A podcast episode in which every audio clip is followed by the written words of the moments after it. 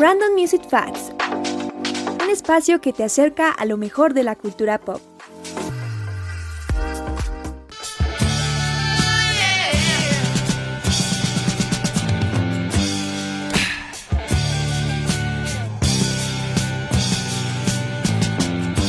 Ziggy played guitar, jamming good with Weird and Hola a todos, bienvenidos a este nuevo episodio de Random Music Facts. Hoy vamos a hablar del glam rock y la fusión de la estética y la música. Este género empezó en la década de los 70 en Inglaterra, en una época en la que el rock estaba más que consolidado y también la imagen que proyectaba es decir, una imagen bastante masculina. O bueno, eso es lo que se conoce y se hizo muy popular, pero hay que reconocer que uno de los íconos que empezó desde sus inicios a proyectar una imagen desafiante y contraria a lo establecido por la sociedad fue Little Richard.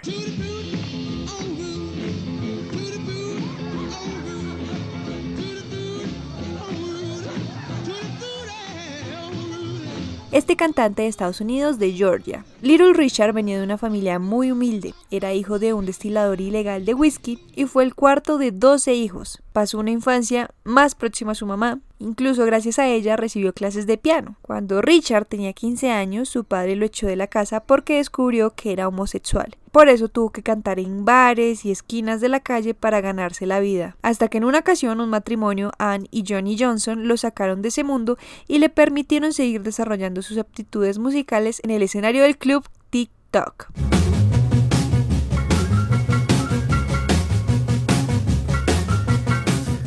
En 1951 ganó un concurso y fue invitado a ser parte de la discográfica RCA Records, donde grabó 8 discos, pero fue hasta 1955 que logró tener su gran momento, luego de grabar la icónica canción Tutti Frutti de la discográfica Speciality Records. De hecho, esa canción fue calificada como obscena. Además que el significado de la palabra tutti frutti era gay. Es decir, fue una canción bastante escandalosa para la época. Pero sin duda lo que más destacó de la carrera de Little Richard era su puesta en escena y su actitud y sus vestuarios en el escenario, siendo bastante excéntrico, llamativo y completamente diferente a otros artistas del momento. Incluso terminó siendo la influencia de grandes como los Rolling Stones, los Beatles y por supuesto David Bowie, el embajador insignia del glam rock.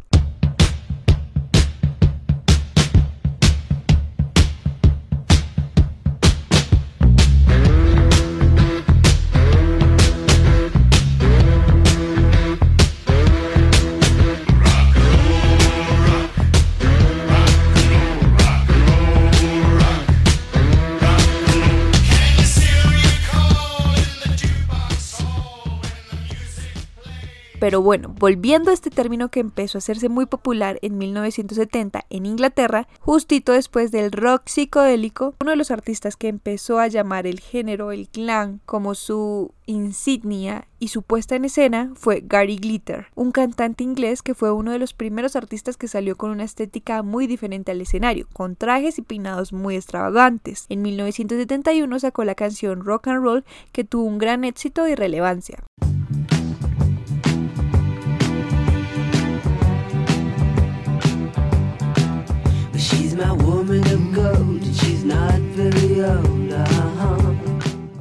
Posteriormente, el que fue sacando ese estilo y agregando a sus vestuarios estampados de leopardo, la chistera, las botas de pluma y la purpurina fue Mark Boland de la banda T-Rex, una de las más icónicas del glam rock. De hecho, a él se le considera como el padre del glam, por una presentación que hizo en marzo de 1971, donde apareció con purpurina o escarcha y satén en el programa Top of the Pops de la BBC siendo considerado como el primer apto público del glam rock en la historia. De hecho, la crítica musical consideró esta presentación como el inicio de la música glam.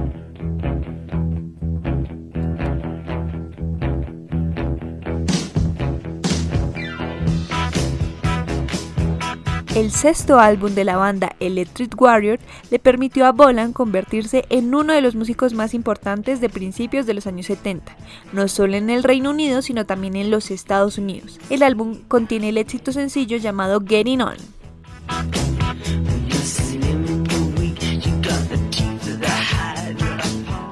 Tristemente, murió trágicamente durante un accidente de tránsito en septiembre de 1977, dos semanas antes de cumplir los 30 años, es decir, murió muy muy joven, pero ya en el presente fue inducido póstumamente al Rock and Roll Hall of Fame en el 2020 junto a su banda T-Rex y es reconocido como una influencia para otros músicos de ese género.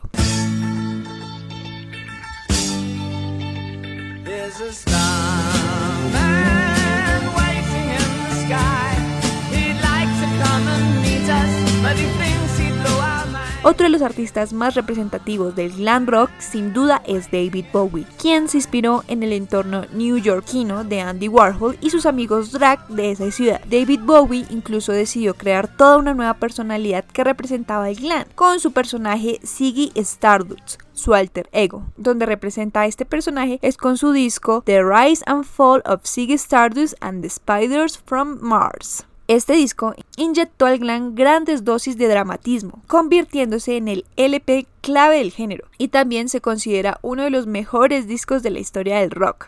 De hecho, David Bowie siempre fue muy teatral y camaleónico en el escenario, algo muy importante para este género del glam rock.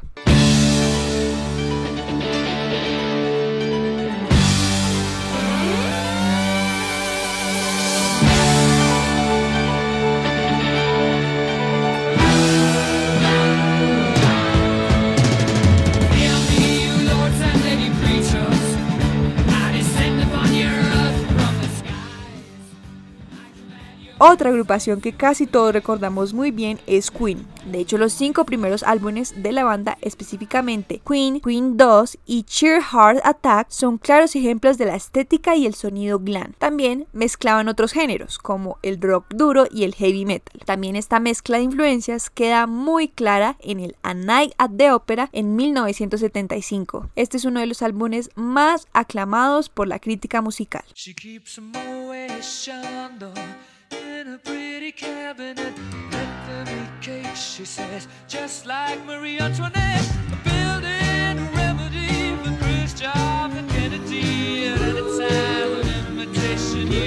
Una de las presentaciones que más se recuerda de Queen con el glam rock es la presentación que hicieron con la canción Killer Queen de la BBC, en donde sale Freddie Mercury con un chaleco de piel y con unos zapatos de plataforma. Otro artista muy llamativo que sin duda cambió los estándares en el escenario fue Elton John.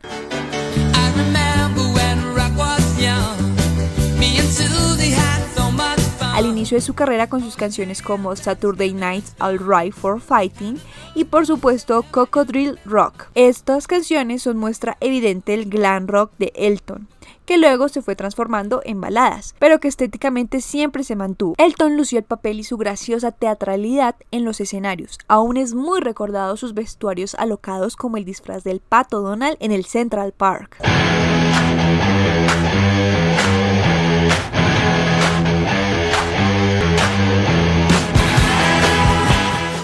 Curiosamente, en la década de los 70, Inglaterra estaba pasando por momentos históricos tensionantes, pero muy impactantes, como las tensiones en Irlanda del Norte, la crisis económica y política y la sensación de que el momento de la nación había pasado. Por eso, que entrara el glam rock o el glitter rock, como se le conocía en los Estados Unidos, agregó un raro toque de color y provocó un estilo muy diferente a la evolución cultural, además de desafiar la masculinidad frágil y traer al espectáculo esta identidad diferente, además de agregarle el atrevimiento sexual a la época. Fueron muchas las bandas y artistas que hicieron parte de esta revolución musical, como Slade, Sweet, por supuesto de Estados Unidos, de New York Dolls y los muy famosos Kiss, que se formaron en Nueva York en 1973. Por supuesto, el glam rock ha sido una de las grandes influencias en estética.